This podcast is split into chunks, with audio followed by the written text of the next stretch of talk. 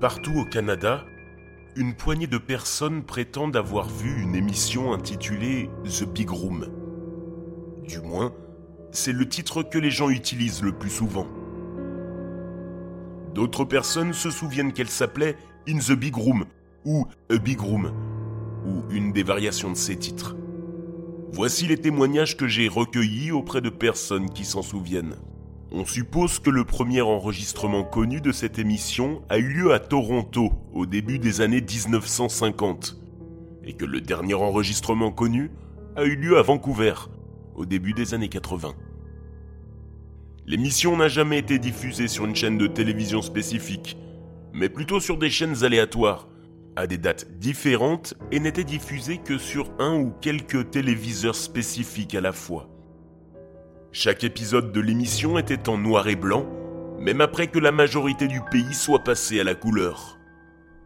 Quel était le sujet de l'émission?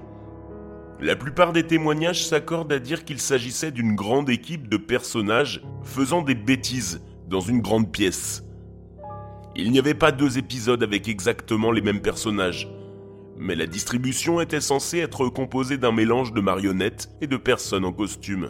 Les témoignages sur les acteurs eux-mêmes varient, mais les descriptions les plus récurrentes font état d'une femme au grand nez cartoonesque, d'une personne portant un masque de vache en caoutchouc qui ne s'exprimait qu'en meuglant, d'une marionnette de singe avec de grossières dents humaines, d'une personne portant un inquiétant costume de lapin blanc, d'un homme dont le visage était un masque blanc lisse avec deux yeux noirs et une bouche noire souriante, d'une marionnette ressemblant à un oiseau avec des plumes en désordre, et de la tête parlante, désincarnée, d'une adolescente fixée au mur, comme un cerf empaillé.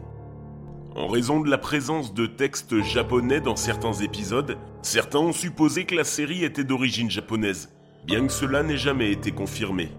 Il convient également de noter que la série n'a été regardée que par des enfants, et jamais par des adultes ou par des adolescents. Aucun des téléspectateurs signalés n'avait plus de 12 ans au moment où il la regardait. Mais ce qui rend cette émission si infâme, et pourquoi tant de gens en parlent alors qu'il n'existe aucune séquence ou preuve de son existence, c'est la fin de chaque épisode. À la fin de chaque épisode, les acteurs se tournent vers la caméra et remercient les téléspectateurs. Puis, ils mentionnent le nom de la personne qui regarde la série en ce moment. S'il y avait plus d'une personne dans la pièce, les acteurs mentionnaient également tous leurs noms. Certains enfants en étaient effrayés, d'autres trouvaient cela flatteur et n'ont réalisé l'horreur de la situation qu'en grandissant. J'ai entendu parler de cette émission pour la première fois par ma mère, qui me parlait de certaines émissions qu'elle regardait lorsqu'elle était enfant, dans les années 70. Je n'ai pas trop pensé à The Big Room à l'époque. Bien sûr, c'était un peu bizarre que les personnages de la série connaissent le nom de ma mère ou celui de mon frère. Mais ça devait être juste une coïncidence bizarre, ou le résultat de souvenirs déformés. Ce n'est que lorsque j'ai décidé de faire des recherches sur la série, par simple curiosité, que j'ai commencé à avoir des doutes.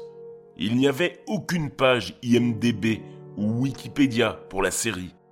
Et la CBC, qui diffusait l'émission, n'en avait aucune mention sur aucun de ses sites. J'ai cependant trouvé un fil de discussion très intéressant sur un forum, et j'ai immédiatement cliqué dessus. Le fil de discussion était principalement constitué de personnes plus jeunes que moi, qui avaient entendu parler de la série par leurs parents plus âgés, bien qu'il y ait quelques utilisateurs plus âgés qui prétendaient l'avoir vue eux-mêmes. Plus je parcourais ce fil de discussion, ce forum, et en apprenais sur la série, plus je m'y intéressais. C'était il y a six mois, et depuis lors, je me suis renseigné, en ligne et en vrai, pour voir si je pouvais trouver quelqu'un d'autre qui avait vu cette série, ou qui connaissait quelqu'un qui l'avait vue. Beaucoup de gens à qui j'ai parlé ont insisté sur le fait que ce programme n'était pas réel, et qu'il était le résultat d'un tas de faux souvenirs collectifs, ou peut-être même d'un ARG bien élaboré. Mais j'y croyais encore. Même s'il n'y avait aucune preuve de l'existence de cette émission, il y avait sûrement trop de témoignages trop de témoins oculaires pour qu'on puisse parler de canular, non? Et j'ai toujours eu un faible pour les médias disparus, les lost médias. Et c'était l'un des exemples les plus fascinants que je connaissais. Ma plus grande découverte a eu lieu lorsque j'en ai parlé à Erin, une de mes amies les plus proches. Nous discutions dans notre café local et j'ai décidé de lui parler de mes recherches sur The Big Room. Lorsque je lui ai décrit ce que j'avais entendu sur l'émission, elle a hoché la tête avec des involtures. Mais dès que j'ai mentionné la personne avec le masque de vache, les yeux d'Erin se sont ouverts et sa mâchoire inférieure s'est décrochée. Putain de merde, Erin a dit. Mon père m'a parlé d'une tante qui portait un masque de vache et qui travaillait dans un spectacle pour enfants. Et j'avais complètement oublié jusqu'à maintenant.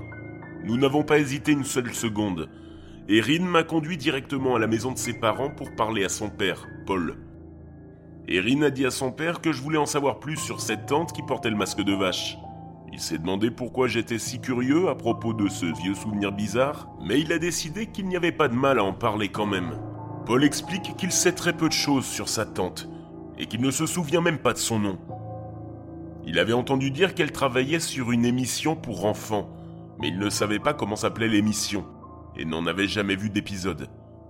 La tante ne venait que très rarement chez eux, jamais plus d'une fois par an. Mais quand elle venait, elle insistait toujours pour porter ce masque de vache, si bien qu'il n'avait aucune idée de ce à quoi ressemblait son visage. Et elle ne parlait jamais, elle faisait plutôt des bruits de meuglement. Il a toujours pensé qu'elle était bizarre, mais il ne pensait pas trop à elle entre chaque visite. Paul m'a alors confié que sa tante était décédée au début des années 80, ce qui, je l'ai compris, correspondait à la date à laquelle The Big Room avait été vu pour la dernière fois. Après sa mort, la famille de Paul a reçu le masque de vache de la tante de la part des médecins légistes, et ils l'ont gardé dans une boîte dans le placard depuis lors. J'ai commencé à frémir d'excitation. La famille de mon ami avait un accessoire de la série que je recherchais depuis longtemps. J'ai poliment demandé si je pouvais le voir. Il a dit oui. En fait, je pouvais même le garder. Il n'avait plus besoin de ce vieux masque de vache de toute façon. Je ne pourrai jamais assez remercier Paul. Dès qu'il m'a tendu la boîte, je l'ai prise et j'ai continué à le remercier, même après avoir franchi la porte d'entrée.